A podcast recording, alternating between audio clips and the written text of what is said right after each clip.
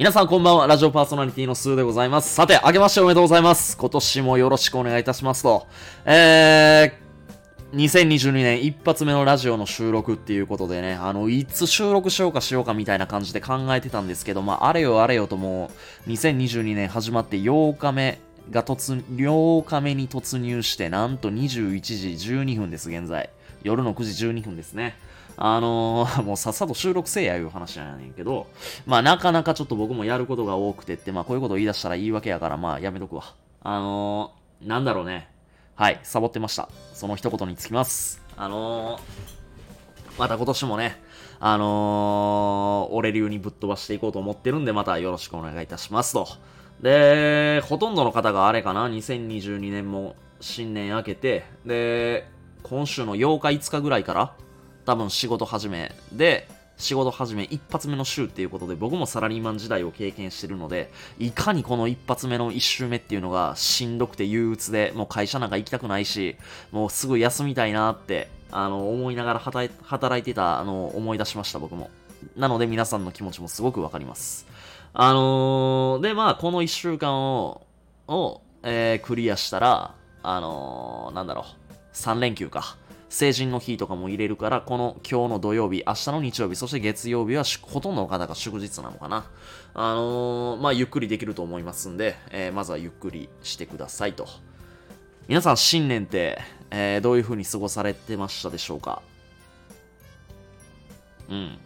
あのー、あれやね、気づいてる人多いかもしんないけど、しばらく収録しやんかったら、こんなに喋り下手くそになるんやっていうぐらい、カミカミやね、俺。自分でも分かってるんやけど、ほんまに噛んでるわ、今日。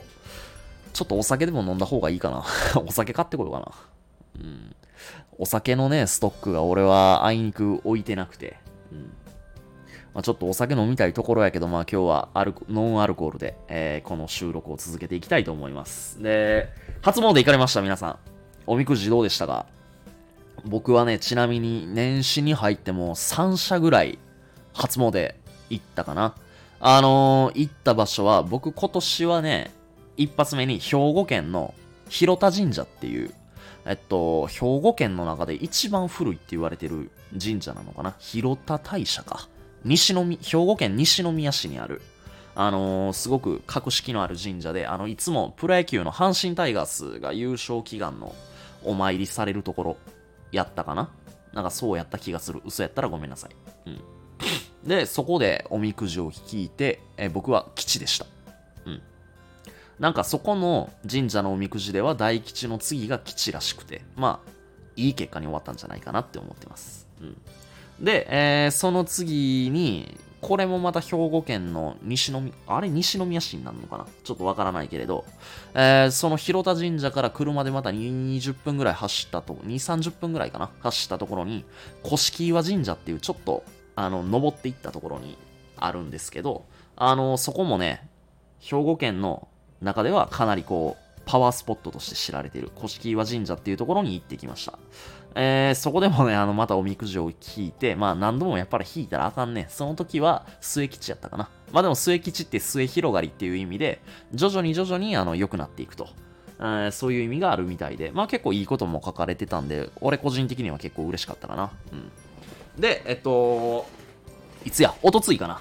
おとつい、あのー、奈良県の方までちょっと行く用事があって、奈良県の広瀬神社っていうね、これまた結構奈良県の中でも格式の高い、あの 有名な神社があるんです。うん。奈良県って言ったら大体春日大社とか、あと大宮神社。この辺が有名なんですけど、奈良県の河合町っていう、まあちょっと田舎のところにある神社で、あの広瀬神社っていうのがあるんですけど、まあそこもね、すごくいい神社です、本当に。で、そこでもまたおみくじしちゃったんですよ。僕も今年何回おみくじすんねんっていう話やねんけど、なんとなんとね、そこでね、大吉を引くことができました。あの、今年の物事すべてうまくいくっていうことで、あの、ものすごいいいこと書かれてました。まあ当然大吉やから悪いこと書いてもらってたらちょっと困るんやけど、あの、すごいね、いいことが書かれてて、吉と来て、末吉と来て、そして最後に大吉と来て、まあこれ順番が 順番に何の意味があるのかちょっとよくわからないけれど、うん、あの、末広がりやったんちゃうんかいう話で、速攻大吉来とるやん、みたいな。いいんか悪いんかよくわからないけれど、あの、大吉を引けたっていうことですごい良かったです。あのー、去年の末ぐらい最後にね、収録したラジオでも僕言ったと思うんやけど、あのー、ちょっとまあ冤罪で逮捕されて僕もね、去年の11月の25日にそう逮捕されたんですよね。で、そこで、そこから20日間の留置所生活を食らいまして、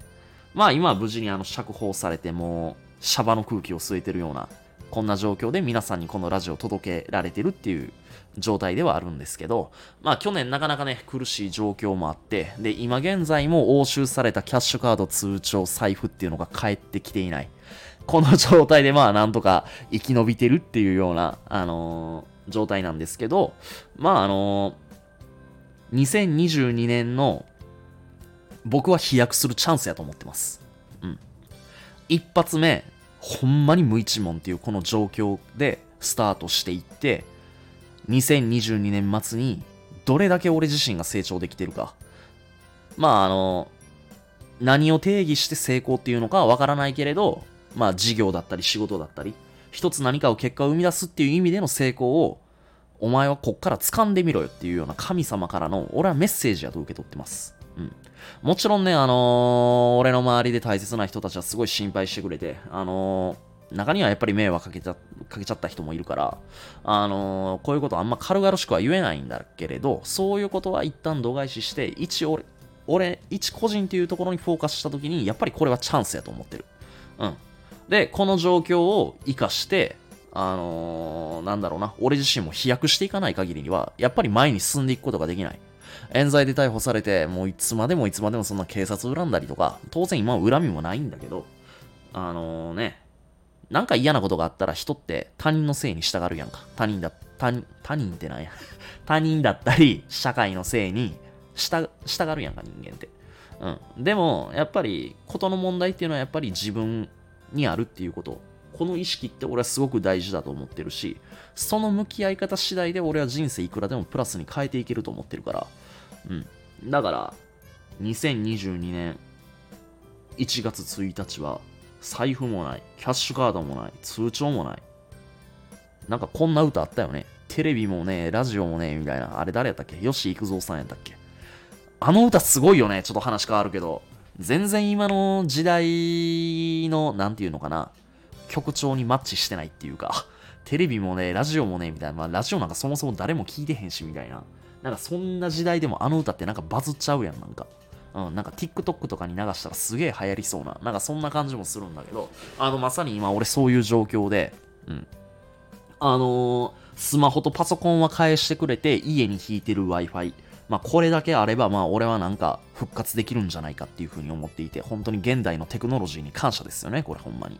うん、もうほんま何の話してるのか自分でも全然わからんようになってきたけど、まあなんせ、2022年、俺絶対飛躍すると思う。うん、飛躍するための準備を2021年の末に俺は与えられたんやなっていうふうに思ってる。うん。あのー、もちろんなかなかそういうふうに思えなかったり、思い返せば悔しいこともあれば、ほんま涙流すようなことだっていっぱいあんねんけど、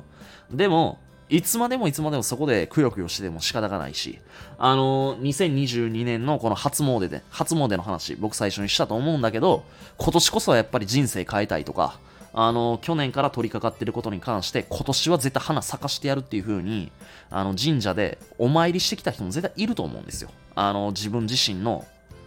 なんていうのかな、決意表明じゃないけれど、そういう思いを持って新年をスタートさせた方、多分いらっしゃると思う。今年こそは人生変えてやるって言って、3連休の一発目やから、まあちょっと体休めようか。今年、えー、一発目の仕事も終わったし、あ、仕事、なんていうのかな。仕事始めから1週間よく頑張った自分へのご褒美や言うて1日ゴロゴロしてるようでは俺は人生変わらないと思う。うん。だってさ、普通の生活やで、みんな普通に生きててさ、財布通帳、えー、キャッシュカードないっていう生活考えてみてください、ほんまに。これがもう1ヶ月経とうとしてるんやで、俺。そんな中で俺生きてるんやで。うん。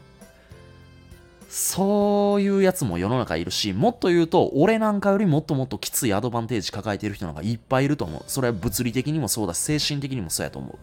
そんな中でもやっぱり人生変えていこうと前に進んでいる人たちがいるっていうことを俺はもっともっと知っててほしい。うん。だからこそ、あのーごくごく普通にやってる人、どんな人でも絶対人生変えれるんやから、俺はマジで、あのー